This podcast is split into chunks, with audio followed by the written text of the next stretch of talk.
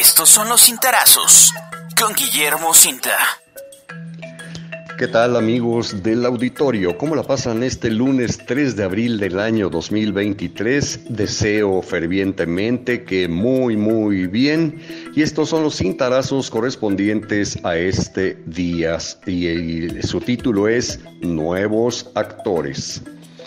Quiérase o no aceptar, y, pésele a quien le pese, la visita de Claudia Sheinbaum Pardo, jefa de gobierno de la Ciudad de México, a Cuernavaca el sábado anterior, confirmó el respaldo de los más encumbrados líderes de la Cuarta Transformación al gobernador de Morelos, Cuauhtémoc Blanco Bravo, y a varios de los nuevos actores políticos del partido Movimiento de Regeneración Nacional Morena, incluido el propio mandatario, cuya participación en la política estatal ya es abierta y reconocida incluso por el presidente de la República, Andrés Manuel López Obrador. La jefa de gobierno vino a la capital morelense a disertar teniendo como escenario el teatro al aire libre del Parque Achapultepec sobre las políticas públicas exitosas implementadas por el gobierno de la gran ciudad durante el presente sexenio. Desde luego, la concentración de casi 4.000 personas en dicho espacio sirvió para proyectar a Claudia Sheinbaum como una precandidata fuerte, sólida, rumbo a la designación de la candidata o el candidato de Morena a la presidencia de la República. Se supone que en septiembre venidero se aplicará la encuesta, de la cual surgirá el abanderado o la abanderada de dicho instituto político para contender en las elecciones del 2 de junio del año 2024.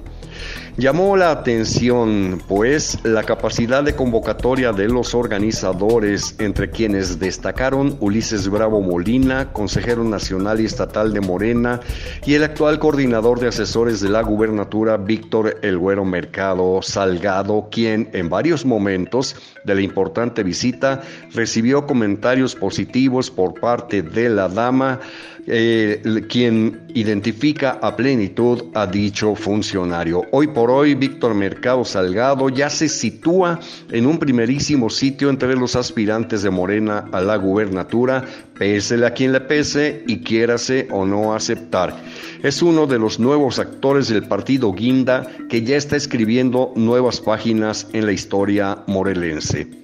La convocatoria incluyó a toda una pléyade de personajes de la vida pública morelense, del Movimiento de Regeneración Nacional Morena y otras fuerzas políticas. Por ejemplo, ahí se vio a Amado Orihuela Trejo, quien fuera candidato del PRI en la elección de gobernador durante el proceso electoral del año 2012. Ha sido alcalde de Mazatepec, diputado local y diputado federal, así como líder de la Unión Local de Productores de Caña del Ingenio Azucarero de Con Amado Orihuela estuvieron otros militantes o ex militantes del PRI, quienes sin duda alguna debieron aportar grupos para la concentración. En resumen, Claudia Sheinbaum Pardo retornó a la Ciudad de México satisfecha del respaldo prodigado por Morelos a su posible candidatura presidencial y pudo percatarse respecto a quién es quién en Morena a estas alturas de la contienda por las candidaturas a la presidencia de la República y a la gubernatura de Morelos.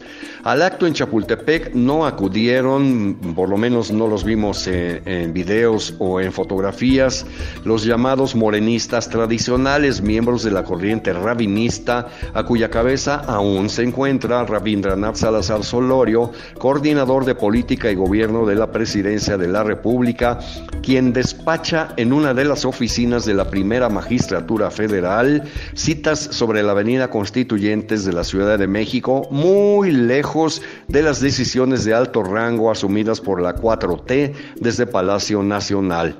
Es importante importante subrayar, sin embargo, que la corriente de Rabin deberá ser tomada en cuenta en las futuras decisiones locales de Morena. A estas alturas del ajetreo político, hay quienes, formando parte del rabinismo, están buscando pactar alianzas con el Partido Acción Nacional en torno al alcalde de Cuernavaca, José Luis Uriostegui Salgado. No les conviene a los morenistas una ruptura como la de 2021. Aguas. Señoras y señores, les deseo a todos ustedes que sigan pasando un magnífico lunes, un gran inicio de semana y por aquí nos volvemos a escuchar en la siguiente. Gracias. Puedes consultar esta columna y más contenido en www.guillermocinta.com.